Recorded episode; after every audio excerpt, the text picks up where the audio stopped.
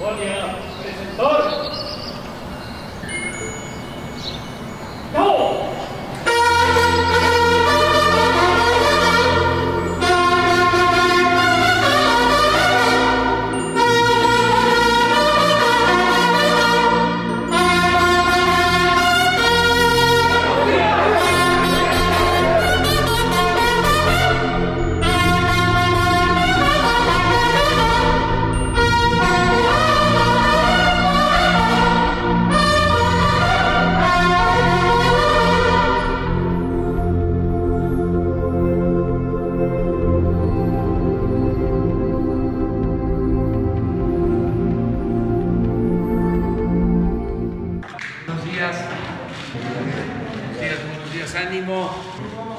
Bueno, es martes, eh, vamos a informar, como lo hacemos cada semana, sobre la situación de la pandemia, el Plan Nacional de Vacunación. En general vamos eh, bien, afortunadamente. Desde luego todavía sigue haciendo estragos la pandemia, pero ya están disminuyendo los contagios y lo que más, más nos importa, eh, hay una disminución en fallecimientos, porque eso es lo más doloroso, y hacer el llamado a todos de que se vacunen. Todavía es posible eh, vacunarnos y es eh, necesario, muy importante. Se protege al que está eh, vacunado frente a la pandemia. Los casos de hospitalización, de fallecimientos, tienen que ver mayoritariamente con personas no vacunadas. Está demostrado. Entonces sí es importante vacunarnos. Es de sabios cambiar de opinión. Si antes pensábamos de que no nos íbamos a vacunar porque nos afectaba, está demostrado que no hay reacciones que afecten. Entonces sí hace falta la vacunación y vamos a cumplir para que a finales de este mes pues ya estén todos vacunados, los mayores de 18 años. Estamos cerrando fuerte, nos quedaba pendiente Guanajuato de aplicar alrededor de 800 mil dosis. La Secretaría de la Defensa y la Secretaría de Marina se han hecho cargo de aplicar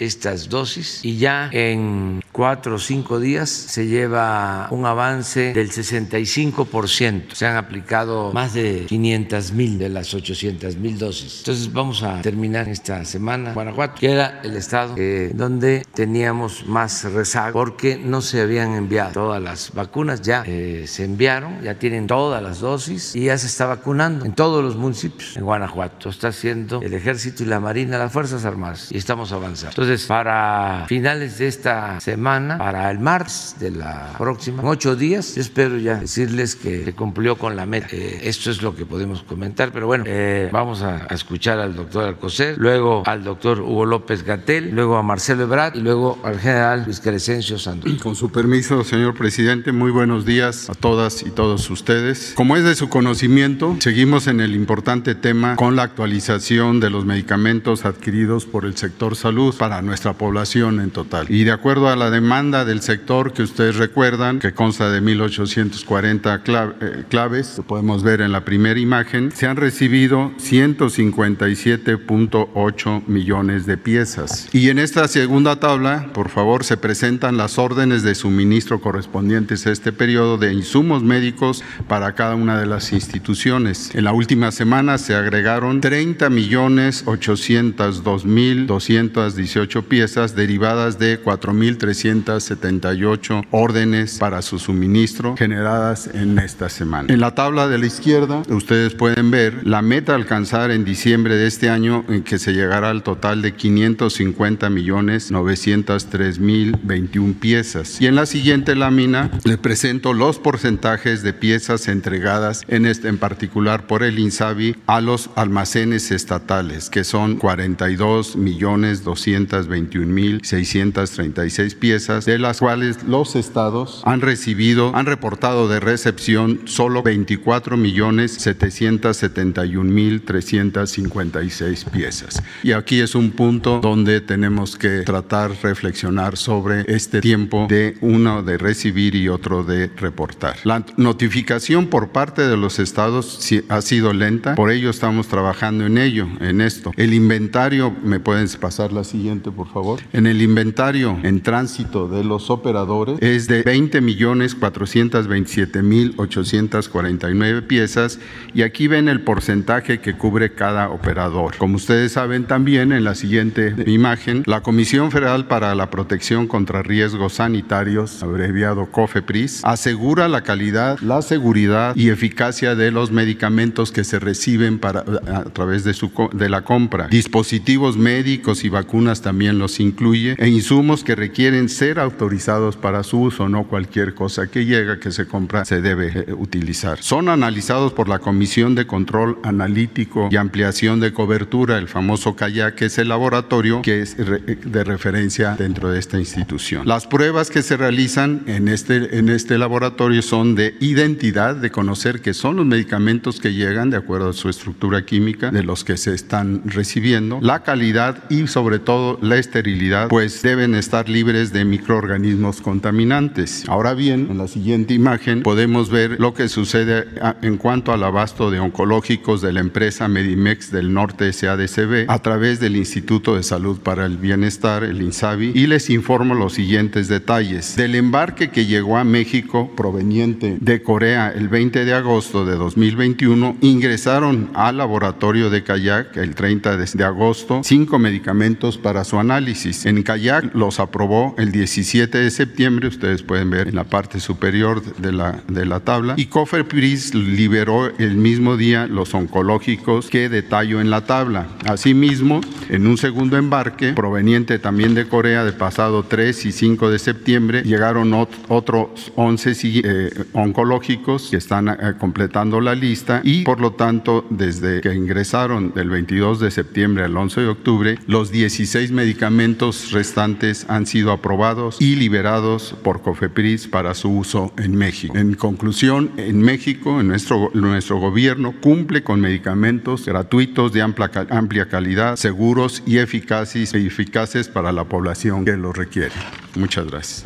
Muy buenos días, secretarios. Muy buenos días tengan todas y todos ustedes. Brevemente vamos a compartir el estado que guarda la epidemia de COVID-19 en México y cómo estamos progresando con el programa de vacunación. Si me pasan la primera, por favor. En esta gráfica, espero que ya muy conocida, que nos muestra los casos estimados, vemos que abrimos la semana 40 de información, cuando vivimos en la semana 42, con una reducción de 24 puntos porcentuales, 24%. Recordar que ya llevamos 11 semanas con reducciones aproximadamente de esta magnitud y como pueden ver en este momento ya la incidencia de casos es menor al punto mínimo que estuvimos entre la primera y la segunda ola. Si esto se mantiene para la siguiente semana, seguramente ya estaremos en el punto mínimo absoluto de la epidemia. Menos del 1% de los casos estimados son casos activos y estos representan 32.136 casos. En la hospitalización, que es otro indicador muy importante, sobre todo en la parte grave de enfermedad COVID, vemos que también hemos ido con una reducción sostenida y si comparamos con el punto máximo de toda la epidemia en México, tenemos una reducción de 81% en el índice de hospitalización, el índice de camas COVID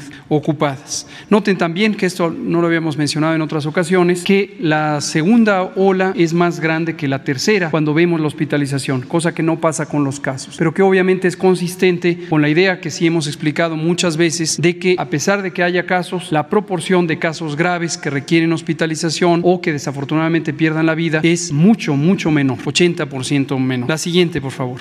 Respecto a vacunación, seguimos avanzando, se sigue atendiendo con gran entusiasmo los puestos de vacunación. Efectivamente, el fin de semana estuvo muy activa la vacunación en todo el país, en especial en Guanajuato, donde las Fuerzas Armadas han estado coordinando el operativo y hubo gran entusiasmo y ya toda la República tiene todas las dosis para terminar de vacunar a las personas adultas mayores. Y esto lo seguimos eh, llevando por muy buen camino. Arriba de 620 mil dosis fue el promedio de dosis diarias aplicadas la semana pasada. De ayer para hoy, o más bien de anteayer para ayer, 404 mil 836 dosis. En forma acumulativa tenemos 112.6 millones de dosis que ya se han aplicado y que corresponden con 69.3 millones de personas mayores de 18 años que han sido vacunadas. Tres cuartas partes ya tienen el esquema completo y aproximadamente una cuarta parte todavía es el esquema inicial, el esquema reciente, particularmente las personas del segmento 18 a 29 años de edad. Hemos logrado ya una cobertura de 77% de las personas adultas mayores mayores. Esto ya supera la expectativa que teníamos con base en los datos de aceptabilidad de la vacuna que provienen de la encuesta nacional de salud y nutrición, en donde se estimaba que solo el 70% de las personas estarían deseosas de recibir la vacuna. Ahorita ya lo superamos, tenemos 77% de esta cobertura y prácticamente en todos los municipios ya se ha ofertado la vacuna. Esto estaremos informándolo cuando logremos ya la meta el 31 de octubre. Finalmente, tenemos la cantidad de vacunas que hasta el momento hemos recibido, 130.6 millones de estas siete clases de vacunas. Y en la última imagen vemos el calendario programado. Si se concreta este calendario, tendremos la semana con el mayor abastecimiento de vacunas de, eh, contra del COVID. 9.3 millones de dosis de vacunas. Hoy en el aeropuerto de Toluca estaremos recibiendo las dosis que provienen de un donativo reciente de los Estados Unidos de América de vacunas AstraZeneca. Muchas gracias. Con su permiso, señor presidente buenos días. Actualización breve. La siguiente, por favor. Como ya se explicó aquí, vamos a tener, eh, vamos a cumplir la meta que fijó el presidente de la República para el mes de octubre. Tendremos, como ya se dijo esta semana, el, suministro más amplio. Eh, ¿Por qué llegamos a este punto? Bueno, AstraZeneca va a entregar o estará entregando 16 millones de dosis, Cancino cerca de 3 millones, Sputnik 8.5 millones, Pfizer tiene una entrega constante cada semana y estamos por recibir a las 8 de la mañana una donación de 3.4 millones de dosis dosis de vacunas. Estas son AstraZeneca que donó a los Estados Unidos. Al término de este mes, aproximadamente el 35% de las vacunas aplicadas en México durante este año habrán sido envasadas en territorio nacional. Ese porcentaje seguramente o muy probablemente vaya creciendo en los próximos meses. La siguiente, por favor. Como ya dije, a las 8 de la mañana llega esta donación que es fruto de una llamada del presidente de la República, una conversación del presidente López Obrador, especialmente con el presidente Biden y la vicepresidente Kamala Harris. Eh, esto será a las 8 de la mañana que llegue esta donación a Toluca. La siguiente, por favor. Por último, decirles que estamos avanzando para que pueda darse la reanudación de actividades regulares a lo largo, a lo largo de la frontera con Estados Unidos a partir del día 8 de noviembre. No hay cambio, estamos avanzando a eso. Eh, tenemos todas estas vacunas que están aquí, son las aprobadas por la Organización Mundial de la Salud. Originalmente Estados Unidos solamente iba a reconocer las fabricadas en Estados Unidos. Finalmente accedieron a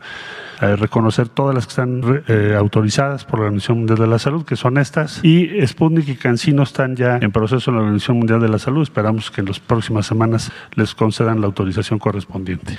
¿Sería cuánto, señor presidente? Con su permiso, señor presidente, continuamos con el informe de distribución de, vacunas. Eh, eh, arribaron las vacunas entre el 13, el 13 al 17, fueron 4.402.070 dosis, se este, reorganizaron, se notificaron y se distribuyeron 1.709.730 dosis. De la siguiente manera. Adelante, por favor. El día 14 y el 15 de octubre, jueves y viernes, 810.000 dosis que fueron destinadas para el estado de Guanajuato. Eh, se integraron tres rutas eh, cada uno de estos días. Eh, la ruta 1 atendió León, Guanajuato, para dos municipios. La ruta 2, Celaya. La ruta 3, Irapuato. El día 15 repetimos esta misma distribución, estas mismas rutas para poder tener eh, este, el disponible la vacuna e iniciar el propio 15 toda la, tarea que tenemos asignada para poder este, vacunar a rezagados y de 18 a 29 años adelante. Por favor, eh, en cuanto al sábado y el lunes, 16 y 18 de octubre,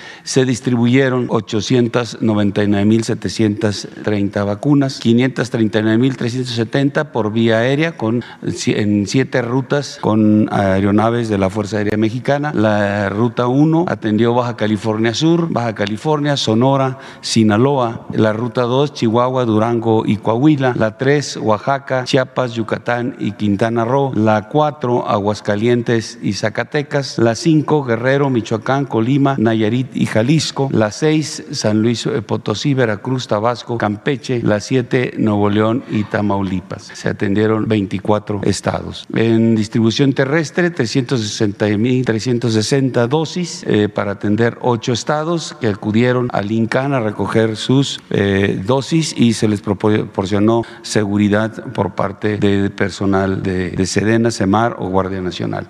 Eh, estos estados fueron Ciudad de México, Estado de México, Tlaxcala, Puebla, Morelos, Hidalgo, Querétaro y Guanajuato. Adelante. En resumen, lo que se realizó 14, 15 y 18 de octubre en la distribución distribución por vía aérea, 539.370 dosis, vía terrestre, 1.170.360. Eh, el total de la distribución, 1.709.730. Se atendieron las 32 entidades federativas, eh, se hicieron 67 movimientos terrestres con sus respectivas escoltas de seguridad, como ya cité, de la Guardia Nacional, del Ejército o de la Armada. 32 eh, movimientos aéreos con el mismo número de operaciones aéreas y haciendo un total de 33 horas con 15 minutos de vuelo de las aeronaves, empleando un total de 2.038 elementos, 201 uh, vehículos y 7 aeronaves para hacer la distribución de, correspondiente. Es todo, señor presidente. Vamos a preguntas. Empezamos contigo, la compañera ya, dos, tres, compañera, cuatro, cinco. A ver si registrar, seis. Buenos días, señor presidente. Urbano Barrera del diario Ovaciones. Buenos días, secretario, secretario. Este, eh, quisiera actualizarle algunas informaciones y plantearle dos preguntas. En la primera actualización, eh, me contactaron personas de la organización campesina de la Sierra del Sur, allá en Guerrero. Me dicen que va avanzando muy bien el programa de la revisión de las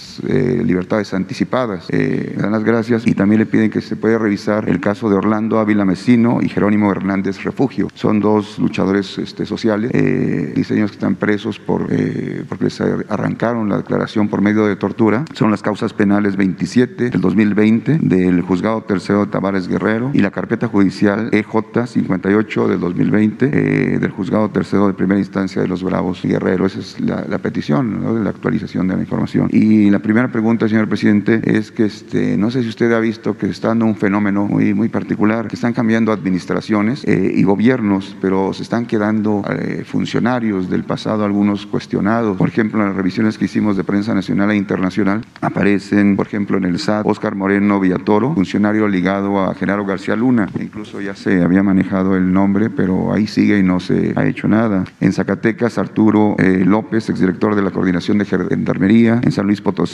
Guzmán Ángel González, en Baja California Sur Javier López, en Baja California Carlos Alberto Flores, en Michoacán Luis Navarro García, en la Secretaría de Finanzas, en Sinaloa Cristóbal Castañeda. Este último caso llama la atención, señor presidente, porque está publicado eh, que usted lo habría recomendado o que sigue ahí a petición suya. Entonces la, primera pregunta es eh, decirle a usted si, si usted recomienda o usted postula a algunos servidores públicos, a funcionarios o a jefes para áreas claves o áreas de seguridad. No sé qué comentario tengas, es la primera, señor. Gracias. Bueno, ya este, informaste, es cosa de que los eh, gobiernos estatales revisen los antecedentes de estos eh, servidores públicos. Yo hago una recomendación siempre cuando se trata de los secretarios de seguridad pública. Siempre eh, les recomiendo respetuosamente a quienes van a gobernar que cuiden ese cargo, que cuiden a la persona que va a ocupar ese cargo. Y también les recomiendo que eh, consulten tanto al almirante Ojeda, secretario de Marina, como al general Sandoval, para que se tengan personas eh, honestas, íntegras, honestas, repito, eh, incorruptibles y que se evite lo que era muy común antes, que la delincuencia tenía el control de las policías en los estados y en los municipios. Entonces, eso es lo que hago. En el caso de Sinaloa, si te refieres al secretario de Seguridad Pública. Es una eh, recomendación que se le hizo al gobernador porque este secretario de Seguridad Pública ha venido trabajando bien y está eh, respaldado tanto por la Secretaría de Marina como por la Secretaría de la Defensa Nacional. Así de claro. Eh, la segunda actualización en el, tema laboral, presidente, no se le había planteado porque no me había tocado el turno. ya se levantó el plantón en la mina de Cozalá. El, pueblo Cozalá está muy agradecido con, con usted porque después de 20 meses ya se destrabó el conflicto se levantó el, plantón, ya ingresaron más de 300 trabajadores a la, planta y a la, mina, se están subsanando ya las 200 observaciones que hizo la Secretaría del, Trabajo. Y tanto la empresa como los mineros dicen que van a alcanzar su máximo productivo para los meses de noviembre y diciembre. Le, agradecen la dirigencia sindical, Leonardo Gómez Urrutia, el líder de la sección 333, Yacer Beltrán, los delegados especiales, 14 delegados, y le piden que si se puede vigilar que se cumplan este, los convenios que hubo en la Secretaría de Gobernación gobernación eh, y que siga la, revisión del contrato colectivo. Va muy bien, pero querían enterarlo de, de, esta situación. En el, en el tema laboral también, recuerda que habíamos planteado aquí el, el tema de la cooperativa Cruz Azul. También le, le piden este, que si los puede recibir o contactarlos, es para que le entreguen toda la, la, información que tienen sobre las cuestiones que están dando ahí, porque están en riesgo algo así como 17 mil familias. Eh, acusan a la, a la, dirigencia, ¿no? No quisiera eh, yo hacer comentario ni calificar. Acusan ellos a José Antonio Marín Gutiérrez y a Víctor Manuel eh, Velázquez. Presentarle toda la información, ¿no? Para que no se preste a malos entendidos porque dicen que siguen las mismas anomalías. Esas son las actualizaciones. Y la segunda pregunta es eh, que si usted tiene avances de la investigación en el sindicato ferrocarrilero, ¿se acuerda que estaba pendiente lo de los descuentos irregulares a pensionados, lo de la escrituración de unidades de Infonavit eh, que tuvieron problemas con documentos, que usted conoció cuando también fue jefe de gobierno, eh, la fraudulenta administración de los deportivos eh, y que si hay alguna acción contra el líder, contra Víctor Lores, porque sigue diciendo que en esta administración no se le va a tocar porque ya está arreglado. Entonces no sé qué comentario tenga, señor presidente. Bueno, pues ya nos presentas todas estas denuncias. Le vamos a pedir a la secretaria del Trabajo para que nos informe de cómo van todos estos eh, casos. Tenemos que seguir avanzando para eh, que haya democracia sindical, que se represente con dignidad como lo merecen los trabajadores, que se les defienda, que se acabe el charrismo sindical. Ese es el propósito. Ya que está eh, pasando la pandemia o hay menos contagios, ahora tenemos que eh, llevar a cabo los procesos de democratización de los sindicatos. Eso es muy importante. La Secretaría del Trabajo tiene que auspiciar estos procesos y uso la palabra o el término auspiciar porque no podemos nosotros eh, meternos a la vida interna de los sindicatos, pero sí podemos auspiciar, promover el que haya la democracia sindical, todos los eh, sindicatos del país. Entonces vamos también a pedirle a eh, Luisa María que este, esté pendiente, ahora que estuve en Baja California, eh, los maestros me pidieron que se cuidara el proceso de elección interna para la renovación de la dirección de la sección sindical del magisterio Baja California. Y ayer todavía anoche, eh, la, una de las trabajadoras de aviación este, que está en el sindicato de sobrecargo me entregó un papel, ya se va a dar cuenta que lo leí porque me dijo, lo lee por favor, y era sobre eh, la necesidad de democratizar el sindicato de sobrecargo, sindicato que tiene que ver con los trabajadores de las aerolíneas. Entonces, eh, es un tema que se tiene que atender eh, y qué bien que ustedes plantean todo esto porque ayudan a que eh, estemos constantemente pidiendo a los responsables de que se aplique, que haya democracia y no hay arreglo ¿no? con ninguno de los sindicatos o dirigentes. Ya no es el tiempo de antes, de los sectores corporativos o que aquí se decidía quién iba a ser dirigente o a quién había que hacer a un lado. Eso ya no. se respeta la voluntad de los trabajadores y queremos que haya democracia sindical. Lo que es importante es que estos asuntos se transparenten, como estamos haciendo, se conozca todo. Gracias, señor Muy bien, presidente. la compañera. Gracias, señor presidente. Buenos días, Liliana Noble de Pulso Saludable. Eh, quisiera saber si ya tienen fecha en la cual va a iniciar la jornada de vacunación contra la influenza de este año. Esa sería mi primera pregunta, presidente. Sí, ya se tiene información. A ver, por favor. Con mucho gusto, Liliana Noble Pulso Saludable. Eh, efectivamente, el 3 de noviembre vamos a iniciar la vacunación contra la influenza. Y brevemente aprovecho para comentar la razón por la que empezamos en noviembre y no en octubre, situación que debe quedar muy clara. Durante la temporada de influenza 2021-2022 se ha notado en todo el hemisferio norte lo mismo que ocurrió durante la temporada anterior, 2019-2020, eh, perdón, 2020-2021, que es una reducción casi absoluta, casi eh, completa de la circulación de los virus influenza. El fenómeno no se ha terminado de explicar por qué ocurrió, pero la idea general es que la gran mayoría de las intervenciones preventivas para el COVID-19 tuvieron un impacto en reducir la circulación del virus influenza. Es uno de los planteamientos que se ha hecho. Y esto nos permite ir con mayor tiento, tenemos mayor oportunidad de no in- iniciar en octubre. Ahora, ¿cuál es la motivación de diferir de octubre a noviembre? Que estamos terminando la vacunación contra COVID y no queremos ni confundir a la población teniendo dos eh, esquemas de vacunación al mismo tiempo, ni tampoco distraer al personal en dos operativos de vacunación. No hay ningún problema con que se puedan usar las dos vacunas por las mismas personas, eso debe quedar muy claro. Quien se vacunó contra el COVID se puede vacunar contra la influenza y se puede incluso eh, usar las vacunas simultáneamente. Entonces, si hubiera alguien que quedó rezagado de vacuna COVID y durante noviembre o diciembre se está vacunando, también se puede vacunar contra la influenza. Pero el operativo masivo no quisimos combinarlo y dado que existe mínima circulación de los virus influenza en todo el hemisferio norte, preferimos diferirlo hasta inmediatamente después de terminar la vacunación contra COVID, que será el 31 de octubre. Entonces, 3 de noviembre estaremos arrancando la campaña de vacunación contra la influenza. Recuerden que la campaña contra la influenza va destinada a la población de más alto riesgo de complicaciones, personas de 60 y más años de vida, de 6 meses a 5 años de vida y también personas que tienen ciertas enfermedades crónicas que son muy semejantes o casi idénticas a las que se consideran como riesgo en COVID-19. Doctor Gatell, con esto que nos explica, ¿podremos pensar entonces que no va a haber una sindemia? ¿Eso se podría descartar o la posibilidad siempre estará vigente de los dos virus circulantes? En epidemiología, en salud pública, siempre estamos expectantes. Nada se puede garantizar, nada se puede afirmar que ocurra o no ocurra. Lo que estamos es expectantes. Hasta este momento, en el hemisferio norte, existe circulación mínima de los virus influenza y monitoreamos todos los días cómo es la circulación en el país de los virus respiratorios. Monitoreamos más de 15 virus respiratorios, tanto en la vigilancia clínica como en la vigilancia por laboratorio. Gracias. Muchas gracias. Y en una segunda pregunta, eh, quisiera saber qué está pasando, señor presidente, con el tema de los certificados de vacunación de, de la COVID-19, porque mucha gente eh, hace alusión a que tiene error su certificado al momento de descargarlo, que no lo han podido descargar.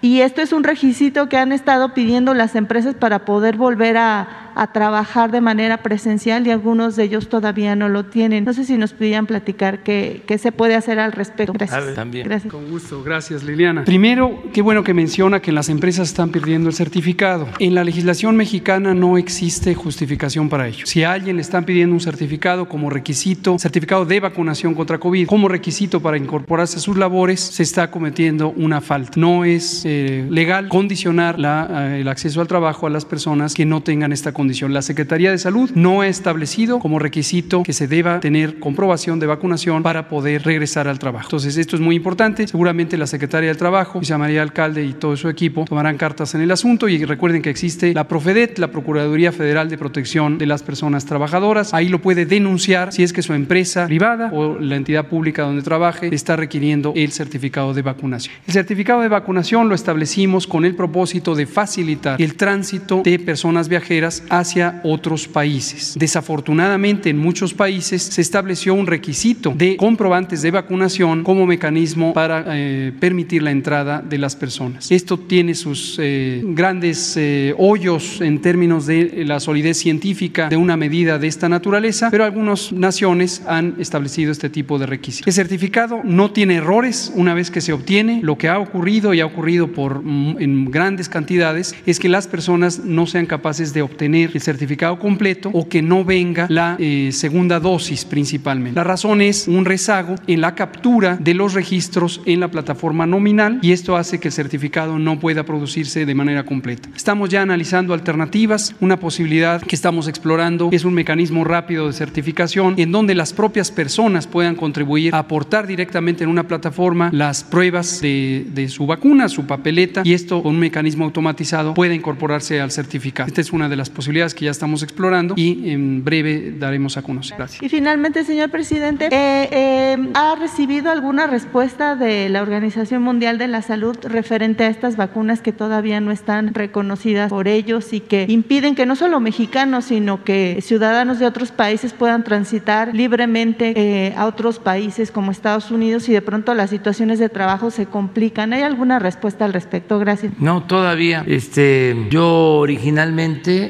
pensé en enviar una carta a la Organización Mundial de la Salud solicitándoles respetuosamente que aceleraran el proceso de certificación, de aprobación de las vacunas, porque es de dominio público que han ayudado, que no perjudica, al contrario, que protege. Sin embargo, llevan mucho tiempo sin aprobar algunas vacunas en la Organización Mundial de la Salud. Yo entiendo que en Palacio las cosas caminen despacio, pero no lo acepto en ninguna otra parte. Además aquí ya este, no se está caminando tan despacio, ya estamos empujando al elefante, pero en la Organización Mundial de la Salud, además tratándose de la salud, es con todo respeto, pues eh, una ineficiencia. Y ya llevamos una semana diciéndolo y no hay respuesta. Le pedí al doctor Alcocer y a Hugo que me elaboraran un formato de carta y están por entregármelo. Creo que el día de hoy me van a entregar ya la carta que voy a enviar, la voy a revisar y voy a firmarla para que formalmente este, se solicite a la Organización Mundial de la Salud que aprueben. Puede ser que no aprueben, sería este, muy improbable porque estamos hablando de la salud, no estamos hablando de cuestiones políticas, pues cuestiones ideológicas. Entonces, eh, yo espero que enviando la carta eh, se apliquen con todo respeto y resuelvan, porque en efecto, este, Marcelo lo comentaba, primero el gobierno de Estados Unidos decide que solo van a ingresar quienes se hayan vacunado con las vacunas que producen las farmacéuticas estadounidenses o, los, o las vacunas que ellos eh, autorizan. Luego se logra algo importante que ellos permiten este, otras vacunas a partir de la autorización de la Organización Mundial de la Salud y el cuello de botella está en la Organización Mundial de la Salud. Entonces sí este, esperamos que pronto este, ya resuelvan. Pueden hacer en 72 horas. Llevan ya muchísimo tiempo con esto y no puede haber de por medio ninguna eh, justificación de carácter político o ideológico. Sería un absurdo que la Organización Mundial de la Salud actúe a partir de criterios políticos. Yo pienso más que es eh, desidia. Entonces vamos a recordarles sobre esto. Presidente, buenos días. Dalila Escobar de Atiempo.tv. Eh, bueno, pues ya en la Cámara de Diputados avanza este paquete fiscal para el próximo año. Sin embargo, algunas de las discusiones que seguramente hoy eh, eh, eh, seguirán, pues será sobre el tema de la obligatoriedad para mayores de mexicanos mayores de 18 años al registro federal de contribuyentes y también el asunto de las limitaciones que se estarían poniendo para la deducibilidad de las donaciones que se dan a organizaciones de la sociedad civil. ¿Qué respondería el Ejecutivo Federal en torno a estas propuestas y cuál sería el objetivo? Bueno, nosotros presentamos la iniciativa y consideramos que es lo más conveniente lo que se está proponiendo, tanto como eh, ley de ingreso como presupuesto. Es lo que consideramos le conviene al país y eh, a todos los mexicanos. Es poner por delante el interés general, el interés del pueblo. Desde luego hay grupos que pues buscan eh, sacar algún provecho o consideran que sus planteamientos son este, relevantes, pero ya está establecido como norma de política que lo más importante es el interés general, el interés público. Esa es una característica distinta a lo que significó durante mucho tiempo la política neoliberal, que predominaban los intereses de grupo, el interés particular. Ahora no, ahora por encima del interés personal o de grupo, por legítimo que sea, está el interés del pueblo y de la nación, el interés de la colectividad. Entonces, eh, en función de eso es que se envió la iniciativa de ingresos y de presupuesto. Lo cierto es que no se aumentan los impuestos. Vamos a hablar en términos eh, generales, pero con claridad para que no haya manipulación. Llevamos ya tres años sin aumentos de impuestos en términos reales. Tres años sin gasolinazos, no es como antes. Y tres años con una política de austeridad y anticorrupción.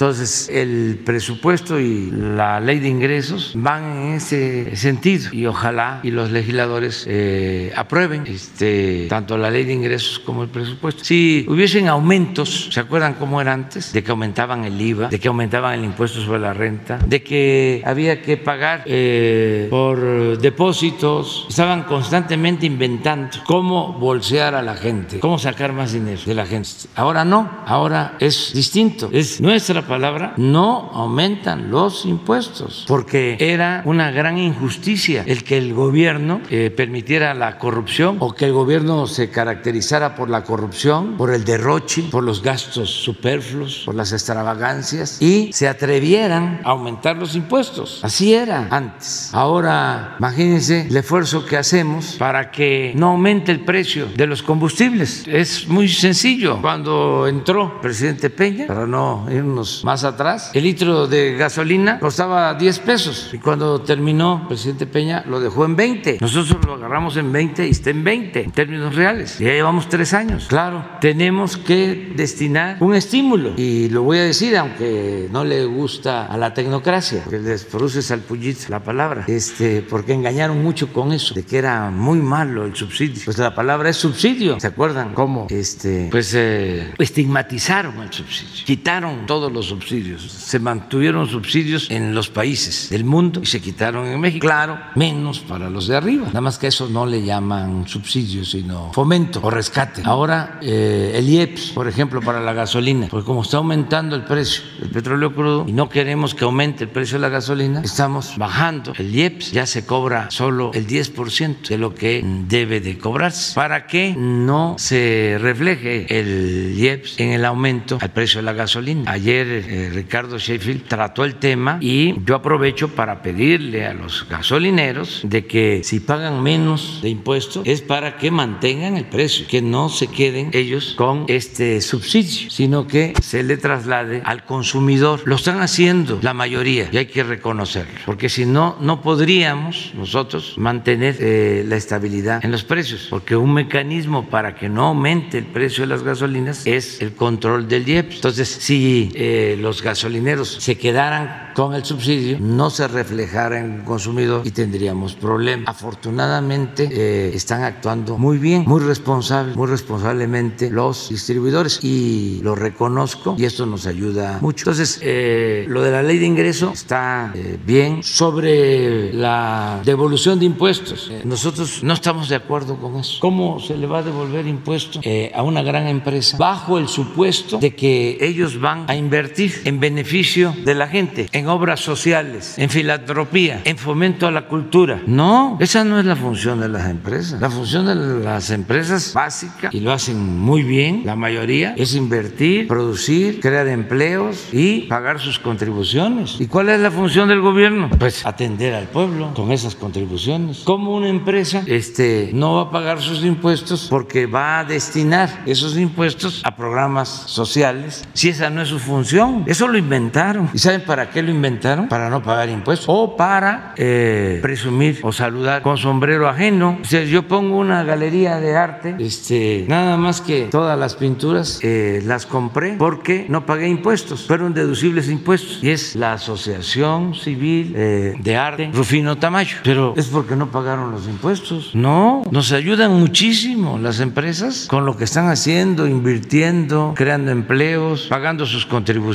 y para que haya este fomento a la cultura y al arte, pues para eso está la Secretaría de Cultura, por eso están ahora las exposiciones que se pueden eh, admirar, los museos, todo eso que está financiado con el presupuesto público. ¿Eso no limitaría la labor que pueden hacer algunas organizaciones de la sociedad civil? ¿Sería como pues ahorcarlas de alguna manera? No, no, no, es, que no hace falta. y además, el que quiere ayudar y tiene dinero, pues ¿cómo este, va a ayudar no pagando impuestos? Sí, deberían de contribuir un poco más. O sea, porque claro que es importante la filantropía, pero es a partir de que yo tengo mis ganancias y de mis ganancias voy a aportar. Hace poco un multimillonario de Estados Unidos planteó que iba a entregar todas sus ganancias para el bienestar de la gente. Uf, y este, de eso voy a hablar en la ONU, de esos temas. O sea, porque tiene que haber una dimensión social, cívica, no es acumular y acumular y acumular dinero. Este puede convertirse hasta en pecado social, habiendo tanta pobreza. Entonces, sí, además de que son empresas exitosas, este, quieren mantener un asilo de ancianos eh, o una asociación dedicada a la educación, a la cultura, pero que sea de los impuestos, pues no les conviene, digo,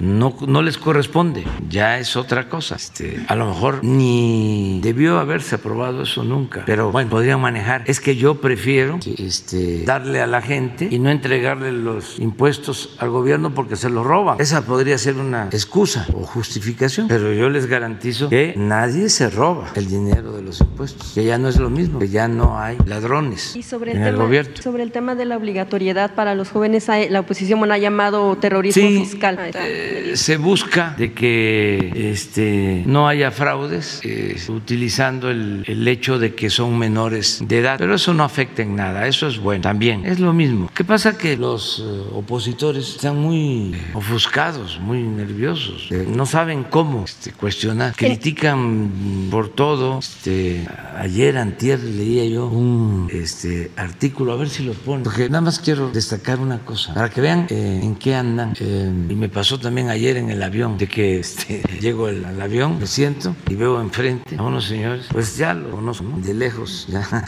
los identifico así. Vienen unos muchachos y se toman la foto conmigo en el avión, y el señor enojado que tenía yo enfrente, mm, señor Fifi, este, y todavía estos muchachos, llegamos a, a Villahermosa, se paran en bolita y dice, este, viva AMLO, viva la 4T, Pero gritan ahí, este, ya dejen de estar diciendo eso porque enojan a otros. Entonces, eh, existe esto, ¿no? Eh, pero es un artículo de, sin embargo, que escribe el director, que me llamó la atención, a ver si lo encuentran, donde dicen, hoy domingo, dice, voy a hacerle como le hace este López, o López Obrador. Eh, me voy a, a levantar tarde, me voy a dormir varias siestas, este, me voy a ir a comer a la primera fonda y me voy a sacar una fotografía y ja, ja, ja, ja, ja. o sea, dando a entender de que este, pues yo ando de fonda en fonda tomándome fotografías y sí lo creo porque este influye tanto esto y hay personas pues que por su conservadurismo se, se cierran Pues, porque a veces me dicen este, cuando me insultan póngase a trabajar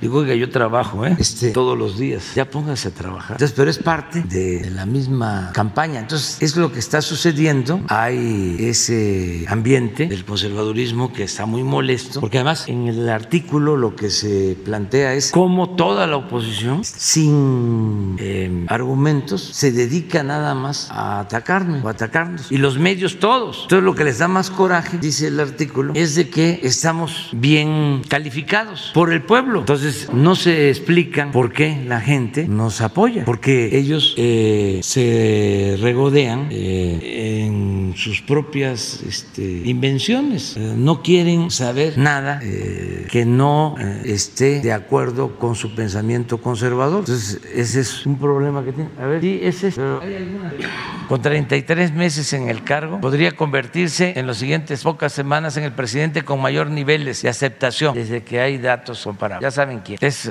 lo del promedio de las encuestas. Pero a ver las encuestas estas son las encuestas. Aquí está. Las reflexiones que desatan estos números son muchas. Pasan por preguntarse de entrada por qué una mayoría de la prensa mexicana dibuja un gobierno fracasado y un presidente desnudo paseando como loco en Palacio Nacional sin darse cuenta que afuera una multitud ha encendido antorchas para derrocarlo y pasa por analizar qué ha pasado con el poder otrora irrefutable de los medios que tenían tanto poder, era el cuarto poder y de buena parte de la intelectualidad hablan nuestros adversarios del fin de las libertades mientras pueden llamar al presidente dictador o como les venga en gana dedican su esfuerzo diario en reseñar a un viejo autoritario, chocho diría yo, y flojo y los obliga a levantarse todos los días más temprano. A ver, pásale, hay otro párrafo. Hay muchas variables para explicar el fenómeno, por supuesto, pero cualquier reflexión debe pasar por una primera, es lo que dice el articulista. Soy honesto cuando lo mido, es decir, si analizo a AMLO, soy frío, voy a los datos o me gana el deseo de destruir. Pues es eso, les gana el deseo de destruir políticamente. Yo pienso que la oposición, medios, periodistas, empresarios, partidos, etcétera, pierde justamente en esa primera pregunta. No quiere la verdad, quiere acomodar la verdad a lo que siente por él. Y todos sus análisis salen chuecos a juzgar de los resultados. Ven a un hombre que no existe y se ponen los guantes para golpear la sombra que genera su propio análisis torcido. En mi manera de ver las cosas, su menosprecio al presidente nubla sus estrategias. Eso es lo que sucede. Y fíjense que yo toco este tema y no es por los adversarios. ¿Qué puedo hacer a estas alturas por Diego Fernández de Ceballos o por Felipe Calderón o Fox o por Claudio X González o por los dueños de los medios de información? No puedo hacer nada. O sea, este, quisiera, pero es muy difícil de que ellos cambien. Cuando toco el tema, lo hago, aunque se enojen, para eh, buscar la reflexión, el análisis, la toma de conciencia de sectores que se dejan manipular. Que además es gente por lo general de buen nivel económico, que uno supondría que están informados, pero no, son los más susceptibles a ser manipulados. Y otro sector que me importa mucho, y a ese le tengo mucha confianza, y es al que le tengo que invertir más tiempo, es a los jóvenes. Porque puede ser que los padres ya tienen una forma de pensar, pero si eso se va transmitiendo eh, y el joven no tiene otra opción, o sea, nace en una familia conservadora y él tiene que ser conservador hasta el último día de su vida. Como antes nos decían, yo nací priista y voy a morir priista. Cuando estábamos la oposición, pues como el absurdo, ¿no? Del conservadurismo cuando eh, trata el tema de la pobreza. Es decir, el que nace pobre tiene que morir pobre. No, no, no, no, no, no. Las ideas son cambiantes. Eh, existe en lo económico, en lo social, la movilidad social. El hijo del campesino, del obrero, del comerciante puede con el trabajo, con el estudio, ascender en la escala social. Nada de que eh, soy de una familia pobre y ya estoy condenado a morir pobre. O este, es un asunto de la suerte, de la fortuna. Hay quienes este, por fortuna les va bien, que hay quienes ni modo, resígnese, tienen que sufrir, les va a ir mal, ¿no? Ese destino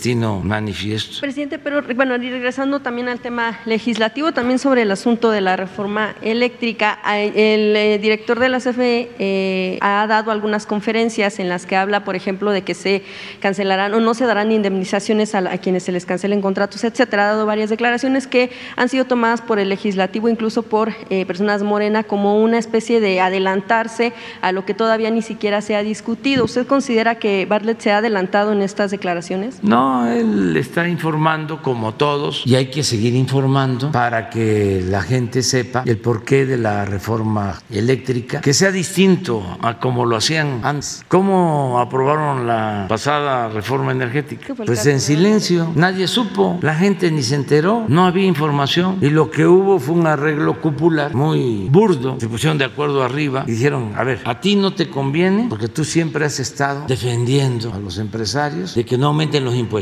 Entonces tú no votes conmigo, con el partido del gobierno, la reforma fiscal, porque eso es aumento de impuestos. Pero si votas conmigo la reforma energética, porque tú siempre has estado pidiendo que se privatice el petróleo. Es más, naciste así en 1939, un año después de la expropiación petrolera, te fundaste para oponerte a la política del general Cárdenas. Entonces, votas conmigo en la reforma energética y no votas en la fiscal y no quedas mal. Y a los otros, supuestamente de izquierda, tú no puedes votar la reforma energética porque es el general Cárdenas, pero sí puedes votar conmigo la reforma fiscal, porque tú eres partidario de que hay que cobrarle más impuestos a los ricos. Entonces, así la armaron y claro, usaron otros métodos, pero eso está en la fiscalía. Este, entonces, con los votos de uno y de otro, sacaron la mayoría que necesitaban. Toda una maniobra. La gente no se enteró. Además, pedimos en aquel entonces que se hiciera una consulta y lo negaron. Era para preguntarle a la gente,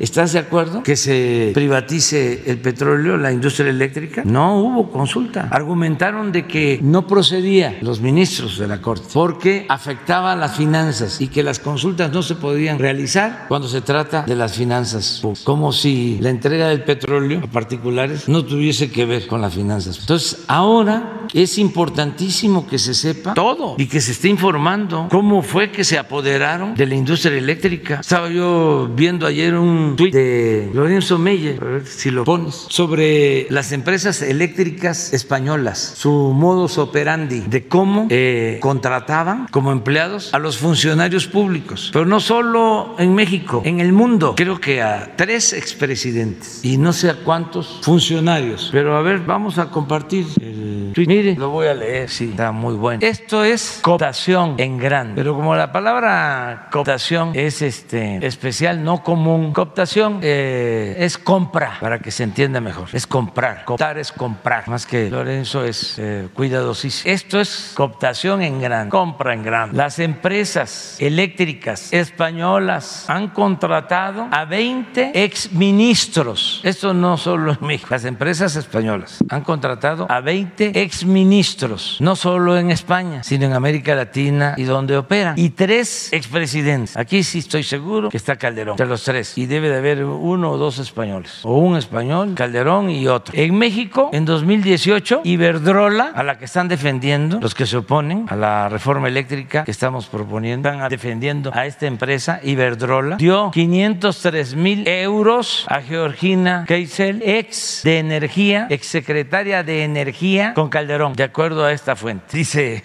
Lorenzo, con razón la furia contra la reforma eléctrica. Son los billullos. Bien, presidente. Entonces, eh, se tiene que informar bien sobre la reforma eléctrica, que todos sepan, y ahí vamos a ver a los legisladores, si son representantes del pueblo, como algunos se hacen llamar, representantes populares, no son representantes de los partidos y peor aún, de las empresas, si representan al pueblo o representan los intereses de grupos. Bien, presidente, gracias.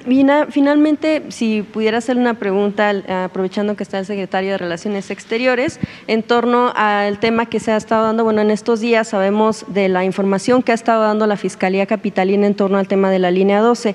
Sabemos, eh, bueno, en las últimas horas se ha hablado de que se, eh, busca imputar a 10 eh, exfuncionarios, entre ellos, bueno, quien fue director del proyecto Metro cuando era jefe de gobierno, el canciller Marcelo Ebrard, Enrique Orcasitas, pero está el tema de la crítica de por qué únicamente no tan altos mandos o no quienes estuvieron tan responsables de alguna manera, señalan incluso también al secretario que pues fue quien inauguró esta línea dorada, llamada en ese entonces así, y saber también en este sentido, bueno, pues eh, qué tanta responsabilidad se tiene y se siente en torno a este, eh, a este tema del año 12. Pues este, eh, yo creo que Marcelo puede contestar. Yo nada más decirles de que es una investigación que está haciendo la Fiscalía de la Ciudad de México. A esta institución corresponde la investigación y este, depende esta Fiscalía de Claudia Sheinbaum y ellos son los que están sacando estos resultados y no hay en ningún caso el propósito de proteger a nadie. Y Marcelo puede también explicarles sobre eso. Es parte también de lo mismo, ¿no? Este, a lo mejor estaban esperando que la Fiscalía de la Ciudad de México, como es Claudia, o depende de la jefa de gobierno, le iban a hacer este, juicios a Marcelo. Una confrontación política. ¿eh? Sí, sí, a lo mejor estaban esperando eso y se quedaron con las ganas y de todas maneras pues están enojados. De veras que deben respirar profundo ejercicios de respiración son buenísimos este, para no enojarse, estar serenos y tranquilos. O sea, no te calientes granizo. Sí, porque parte también de lo que se mencionaba es que la jefa de gobierno, o bueno, que se busque, la fiscalía buscó que precisamente no se tocara del todo a la actual jefatura de gobierno, pero sí a la que fue del, del, ahora secretario Marcelo Ebrard, parte de lo que por supuesto está en el debate. Bueno, eh, con su permiso, señor presidente. Mire, eh, el día de ayer estuvimos concentrados en la visita del enviado especial, presidente Biden, John Kerry. Me hizo favor el presidente de invitarme al recorrido en Palenque, que por cierto fue un éxito, muy, muy buena reunión de trabajo. Se logró, a mi modo de ver, una espléndida conversación que da cuenta de la cercanía entre México y Estados Unidos. Ahora, respecto a lo que tú me preguntas, bueno, lo que sí vi con detalle fue la semana pasada lo que se dio a conocer, que se buscaría una especie de reparación del daño, eh, lo que atribuye la Fiscalía a la construcción o a los constructores. Eh, de lo ocurrido el día de ayer, que tengo apenas ahorita una visión somera de, lo que dicen los medios, pues lo voy a enterar a fondo porque no me gusta opinar superficialmente. Y yo lo que diría es, pues simple y llanamente, que seguramente a quien se impute, pues se, va a defender. Muchas de esas personas ya pasaron procesos. En la época del actual senador Mancera hubo 134 causas. El gobierno de la ciudad perdió 124. Y de los mencionados, todos o casi todos ganaron muchísimos casos. Pero yo no me meto en, ese detalle, que está a la luz pública. Conforme se vaya avanzando, poder darles una opinión fundada y motivada. Pero como dice el señor presidente, pues tenemos que partir de la base de que se está haciendo un trabajo profesional. Entonces, eh, eh, ese sería mi comentario. Sí, y solo, bueno, una, una última eh, situación y parte de lo que ha surgido también en torno a las, a las preguntas que se dan es si usted no se siente responsable por, este, por esta mala construcción de una línea.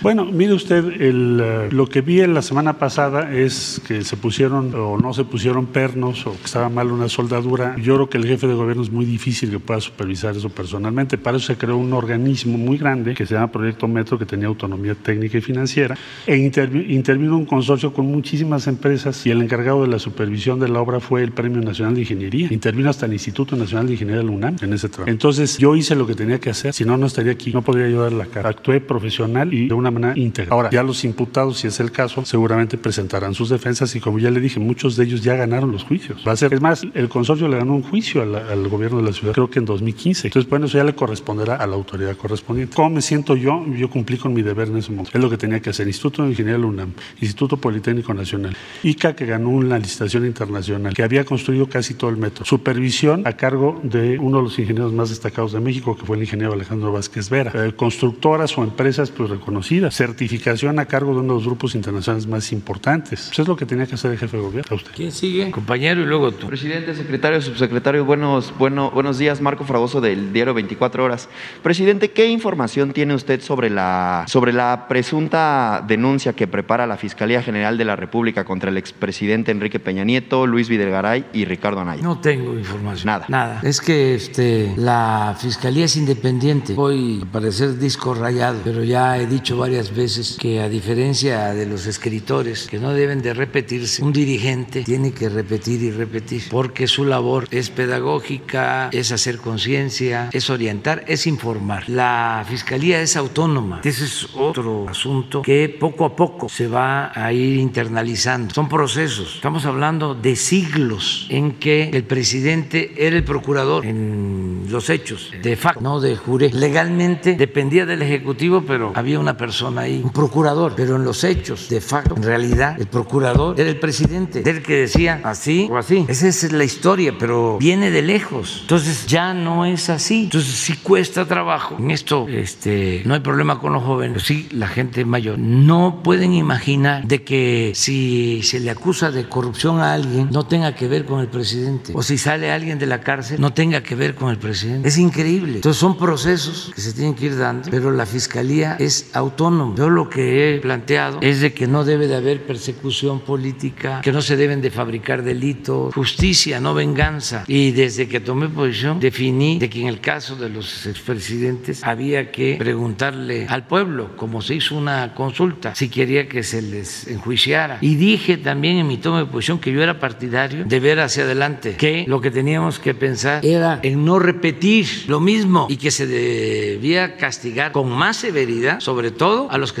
estábamos llegando. Si eh, cometíamos los mismos errores o si habían desviaciones o presuntos actos de corrupción. Y eso es lo que hemos hecho. Entonces, este es la fiscalía la encargada de hacer eso y le tengo confianza, eso sí, al fiscal. Si no lo diría, porque siempre digo lo que pienso. Entonces le tengo confianza y sé que se va a actuar con rectitud. A veces, y aquí lo he expresado, me gustaría que se avanzara más, que no se tardaran tanto en todos los casos que se están ventilando en la fiscalía, pero bueno, también son procedimientos, hay que esperar a ver qué resuelve. Muy bien, y en otro tema, ¿cumplirá su administración con la suspensión definitiva que ganó Greenpeace contra la reducción de metas ambientales del, del gobierno o apelará ante la Suprema Corte de Justicia? ¿Cuál suspensión? La suspensión definitiva que ganó Greenpeace contra las metas ambientales del, del, del gobierno. Se va este, a respetar la legalidad y se va a ir a todas las instancias. O sea, sí se va, sí planea apelarla ante la Suprema sí, Corte. claro. O sea, nosotros este, no somos iguales. Le voy a dar un repaso. Nosotros estamos extrayendo menos petróleo que antes y tenemos reservas y podríamos apostar a achicar los yacimientos petroleros y no lo estamos haciendo por conciencia. Y estamos rehabilitando, modernizando las refinerías para que no contaminen y estamos eh, modernizando. Es un plan importantísimo para cambiar turbinas y producir energía limpia y barata en las hidroeléctricas. Y no hemos dado ni un solo permiso para la explotación minera. ¿Dónde estaba esta asociación de medio ambiente cuando entregaron 120 millones de hectáreas del territorio nacional para la explotación minera? ¿Cómo se llama la organización? Greenpeace. Ah, no, pues ya lleva tiempo. Yo pensaba que se había creado ahora. No, ella es desde hace tiempo. No hemos dado un solo permiso. No se permite el maíz transgénico, no se permite el fracking. Estamos llevando a cabo el programa de reforestación más importante del mundo. Entonces, por eso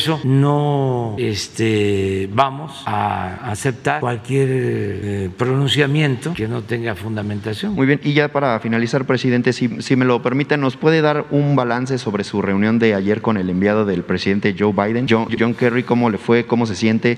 Eh, ¿Se siente feliz, feliz, feliz, feliz por esto de que ya se va a extender, como usted lo ha planteado, el programa de Sembrando Vida a, a Centroamérica? ¿Considera que en verdad esto va a reducir los flujos migratorios? Bueno, fue una muy buena reunión. Eh, John Kerry es un personaje, lo dije ayer, fue muchos años senador en Estados Unidos, fue jefe del Departamento de Estado durante el gobierno del presidente Obama, fue candidato a la presidencia de la República, es un político experimentado, yo diría que con prestigio en Estados Unidos, por eso lo nombró el presidente Biden como su representante en el tema del clima y en especial para llevar a cabo acciones eh, en contra del cambio climático. Entonces es un una gente eh, muy importante, este, además inteligente, profesional, amable, con gran respeto hacia México, a los mexicanos. Y fue un buen encuentro. Nos eh, pusimos de acuerdo. Marcelo Ebrard tiene la encomienda de elaborar una propuesta con compromisos que formalmente va a presentar México en la eh, cumbre de cambio climático que se va a realizar en noviembre y vamos a puntualizar cuáles son esos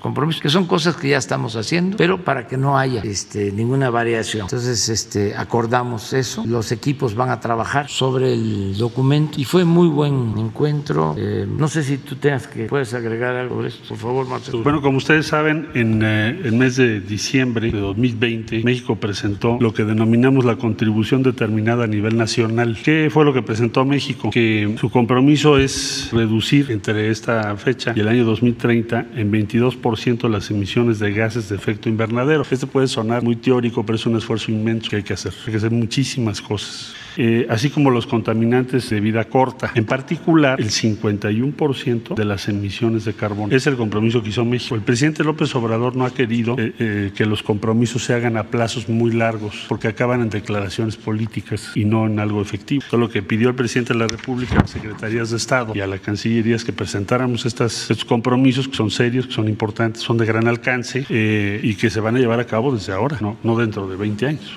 También eh, debo mencionar que México está participando en una iniciativa que presentó, promovió precisamente John Kerry junto con otros países para lo que tiene que ver con las emisiones globales de metano. ¿Por qué el metano? Porque es un gas que tiene un impacto, tiene una capacidad de hacer daño o tener el equivalente a otros gases muy por encima de los otros gases que estamos eh, tratando de reducir sus emisiones. Es decir, puede ser entre 26 y 34 veces más dañino que otros gases. Por eso se hizo esta iniciativa y México la acaba de apoyar. Fue de los primeros nueve países que apoyamos esta iniciativa, que también implica otra serie de compromisos muy relevantes porque se tiene que hacer entre 2021 y 2030. estos compromisos de México dieron como resultado que se interesara el enviado especial del presidente Biden, John Kerry, en tener una conversación con el presidente respecto a esto que acabo de describir muy resumidamente y una iniciativa que ha llamado la atención a nivel mundial de México, que es la de Sembrando Vida, por el impacto, estamos hablando más de un millón de hectáreas, más de medio millón de personas hoy trabajando en eso. Es sin duda el proyecto más importante en el mundo para recuperar selvas o reforestar zonas que antiguamente tenían ecosistemas complejos. Es, es la iniciativa más importante del mundo hoy, que además ya se está llevando a cabo y que además se está llevando a cabo con recursos propios de México. Es una inversión de más de 1.300 millones de dólares. Esto nosotros estamos habituados a pues, tener un reporte del avance de este programa y lo que el señor presidente está exponiendo con cierta frecuencia y a veces no nos damos cuenta de la importancia o la trascendencia que tiene a nivel global. Entonces, para el enviado especial de Estados Unidos resultaba muy relevante visitar, eh, presenciar, testimoniar y dialogar con las personas que están participando. Eh, y, tenía, y por eso el presidente le invitó a ir a Palenque, en vez de hacer una reunión aquí en México y poner un PowerPoint. Él tuvo oportunidad de eh, presenciar una reunión, yo diría, pues única de las que hemos tenido hasta ahora. No habíamos tenido una reunión de esta naturaleza, donde hubo oportunidad de conversar y que también él se dé cuenta de la grandeza de las civilizaciones que son nuestro origen, porque muchas veces no lo tienen presente. Entonces, él tuvo una impresión muy relevante también porque visitó, el, presidente mismo le explicó cuál es el origen de la civilización maya y por qué es tan importante para México. Bien,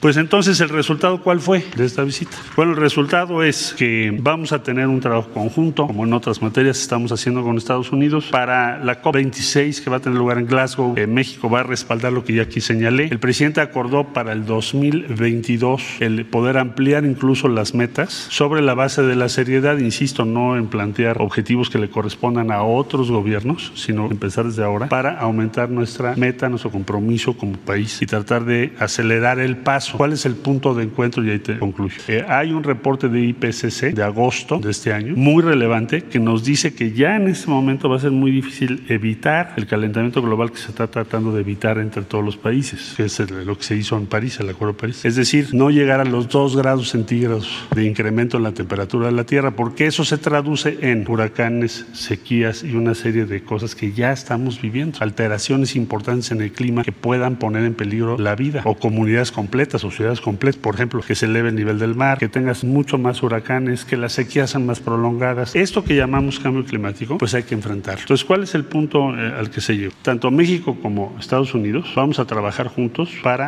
acelerar las contribuciones que podemos hacer, para reducir las emisiones de gas metano, que ya lo mencioné, para reducir y cumplir con todas las metas que nos hemos propuesto y para reducir la emisión, son gases con efectos invernadero. Y eh, México y Estados Unidos van a ver también cómo podemos desarrollar juntos eh, nuevas iniciativas y financiar también o encontrar el financiamiento adecuado para lo que va a ser la economía verde, porque todas estas medidas provocan grandes cambios en la economía. Por ejemplo, la electromovilidad un ejemplo. Cada decisión de esto que acabo de decir que se toma tiene implicaciones inmensas en la economía, creas nuevos sectores en la economía y en eso México va a participar junto a Estados Unidos. Entonces yo diría en síntesis que el resultado es un, una cercanía, un acuerdo, un compartir metas y objetivos, cada quien de acuerdo a sus posibilidades y siempre respetando, subrayo esto, el gobierno de los Estados Unidos de la administración Biden, respetando las decisiones de México. O sea, no se trató de una visita para decir, oigan, queremos que hagas esto, sino vengo a conocer qué es lo que tú estás haciendo. Es muy diferente, es toda la diferencia. Yo diría que es la síntesis, señor. Para el despliegue de Sembrando Vida, si es que se pudo plantear. Bueno, el presidente de la República planteó ahí que sería muy importante ampliar este proyecto a Centroamérica porque la región es muy similar en cuanto a ecosistemas, orígenes, eh, comunidades étnicas, toda, la, nuestra realidad entre Centroamérica y México es muy similar. Entonces decía el presidente, es muy relevante que ustedes lo consideren ahora que van a discutir financiamiento para este tipo de actividades, para que si hoy está en México se pueda extender a Centroamérica y, y sin duda sería una iniciativa de impacto mundial. Creo que ese mensaje se lo llevó el secretario Kerry a Estados Unidos. Mire, es muy buena la relación con el gobierno de Estados Unidos. Y es buena la relación porque desde las primeras pláticas, creo que fue en Valladolid, que conversamos por teléfono con el presidente Biden, él me expuso de que no eh, veía a México como patio trasero de Estados Unidos. Y le agradecí. Le dije, este, esto allana las cosas porque esta actitud es lo que nosotros estamos este, obligados a eh, hacer México es un país independiente, un país soberano. Entonces vamos a ponernos de acuerdo, tiene que haber cooperación con respeto a nuestras soberanías. Y por eso eh, nos hemos entendido. Y todos eh, han venido, el asesor para asuntos de seguridad, eh, el presidente Biden, Sullivan, fue también muy respetuoso, muy amable. La vicepresidenta Kamala Harris, lo mismo. El jefe del Departamento de Estado, que acaba de estar hace relativamente poco, Blinken, eh, igual. Estuvo el fiscal del gobierno de Estados Unidos, una persona muy respetable, no solo abogado, sino eh, una gente con mucho prestigio, más sus antepasados trabajaron con el presidente Roosevelt, gente progresista, el fiscal del gobierno de Estados Unidos y ahora John Kerry, lo mismo. Entonces es muy buena la relación. Hay condiciones inmejorables para que se lleve a cabo una integración económica eh, con dimensión social, respetando nuestra soberanía. Eh, me lo planteó el señor Kerry ayer. Eh, hoy creo que iba a viajar a, a Londres, pero le importaba mucho estar en México, estar con nosotros. Y también algo que considero muy importante es que podamos mostrar más, exponer más sobre la grandeza de México a quienes nos visitan, porque México no nació hace 500 500 años. Esa es la idea. México es uno de los países con más tradición cultural en el mundo. Somos herederos de grandes civilizaciones. Entonces, cuando el señor Kerry ve Palenque ayer, pues este, aunque él es una gente preparada, es muy impactante recordar ese pasado, lo que fueron capaces de hacer desde hace siglos quienes fundaron nuestra gran nación. Entonces, todo esto ayuda mucho a fortalecer el prestigio de México. Y creo que en términos económicos, comerciales y diría culturales y también políticos, México está en sus mejores, es su mejor, uno de sus mejores momentos. Es un momento estelar para nuestro país y nos da mucho orgullo. Este, la gente se siente muy orgullosa, los campesinos, los ejidatarios, este, los obreros, los transportistas, los trabajadores, los mexicanos, todos. Estamos saliendo de una situación muy triste, muy dolorosa, pérdida de vidas con la pandemia. Y la gente está entusiasmada, esperanzada, no se cayó en la frustración, no perdimos la fe. Hoy eh, nos dieron un adelanto, nada más que no lo puedo mencionar porque van a dar a conocer oficialmente los datos del INEGI, de la encuesta de seguridad, ya la dieron a conocer, este, y la gente está mostrando entusiasmo y tiene esperanza y tiene mucha fe, una inquebrantable fe en que vamos a salir adelante. Ya nos vamos a ir a desayunar. Este, quedas pendiente mañana, sí, mañana. Número uno, número uno, de, de honor, ¿eh?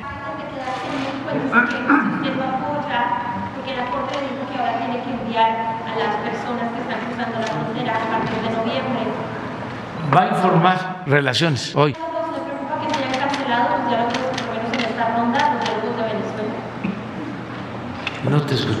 los diálogos, los diálogos de Venezuela? De se cancelaron en esta ronda que estaba programada. Eh. Ahora les informo sobre eso. Mañana también vamos a estar.